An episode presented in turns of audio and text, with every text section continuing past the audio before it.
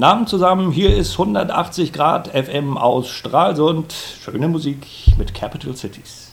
Ja, und wem die Stimme bekannt vorkam, das war Live Erik Holm, auch bekannt als Radiomoderator und heute zu Gast bei uns im Studio hier bei 180 Grad FM. Die AfD hat in ihrem Wahlprogramm mit der Forderung, dass der Euroraum aufgelöst werden soll, ja doch zumindest ein Thema, bei dem, es sich, bei dem sich die Partei ganz deutlich von den anderen abhebt. Gibt es noch weitere Themen, bei denen es einen sehr großen Unterschied gibt? Ja, einen ganz großen. Ich habe es vorhin schon mal kurz erwähnt. Wir sind für die direkte Demokratie. Das will natürlich keine von den Parteien, weil sie ja ihre Pfründe sichern wollen und lieber selber entscheiden wollen. Die Parteien regieren ja heute überall rein. Äh, Beispiel immer gerne genommen Verfassungsgericht. Letztens ja Peter Müller, verdienter Ministerpräsident aus dem Saarland, dort reingekommen auf CDU-Fahrschein. Vorher war, war, es einer mit SPD-Fahrschein. Äh, also die Parteien sind überall drin und wir wollen, dass das zurückgeschraubt wird. Also dieser Parteienstaat, diese Blockparteien, die sollen ein bisschen zurückgedrängt werden. Die sollen Politik machen im Bundestag. Da sind wir natürlich dafür. Aber sie sollen nicht überall in das gesellschaftliche Leben hineinregieren. Wir wollen stattdessen, äh, dass der Bürger wieder mehr zu sagen hat auf allen Ebenen und auch besonders bei den wichtigen Themen. Wir haben ja Euro schon angesprochen. Äh, hätten wir in den 90ern entscheiden können, kommt der Euro oder nicht, dann wäre uns eine Menge Ärger erspart geblieben. Also wir wollen, dass der Bürger über die wichtigen Dinge selbst entscheidet.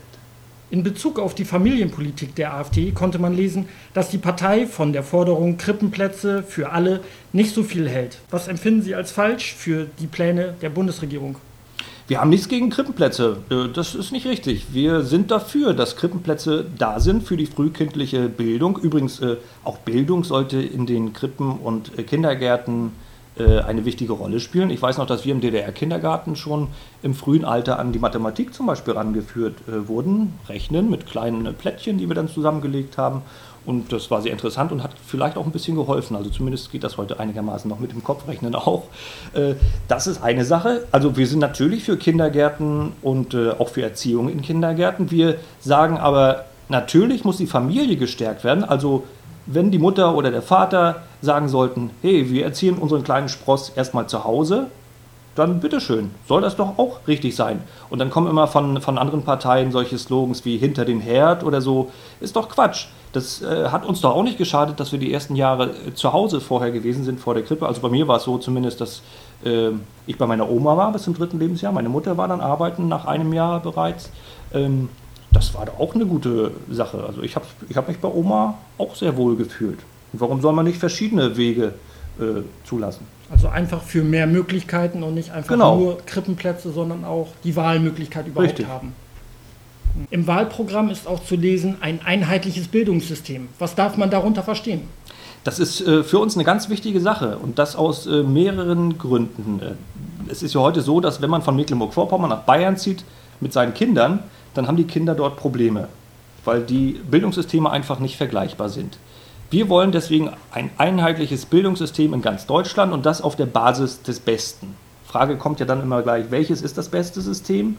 Äh, da meinen wir zum Beispiel, das System in Bayern heute ist ganz gut, aber ich möchte hinzufügen, was ganz gut war, ist teilweise auch das DDR-Bildungssystem gewesen.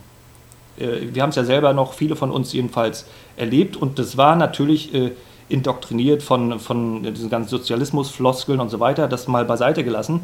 Aber in der Naturwissenschaft war die Ausbildung in der DDR sehr, sehr gut.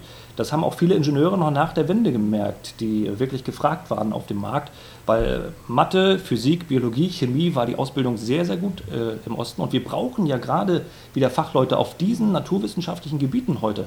Also ich würde mir persönlich so eine Mischung vorstellen aus dem bayerischen System, was heute noch ganz gut ist, äh, mit dieser naturwissenschaftlichen Ausbildung in der DDR früher. Also das denke ich könnte ganz gut sein. Und ein anderer Effekt wäre ja noch, wenn wir ein einheitliches Bildungssystem hätten. Wir bräuchten nicht 16 Kultusministerien, die ja sehr groß sind, weil äh, Bildung ist ja äh, Ländersache und da halten die Länder natürlich äh, krampfhaft dran fest, weil sonst haben sie ja gar nicht mehr viel, was sie selber regeln können. Aber wir könnten diese ganzen Kultusministerien in den Ländern könnten wir abschaffen und dieses Geld könnte dann schon wieder direkt in die Bildung fließen. Also eine bessere Ausbildung und äh, auf diesem oder jenem Gebiet auch mehr Lehrer also das wären wirklich tolle Möglichkeiten, um da mal einen Standard reinzubringen und zwar einen richtig guten. Ja, wir kommen nochmal zurück zu der Musikauswahl, der persönlichen Musikauswahl. Welches ist denn der nächste? Jetzt geht's in die 80er. Mein kleiner Fuß hier, der wippt schon.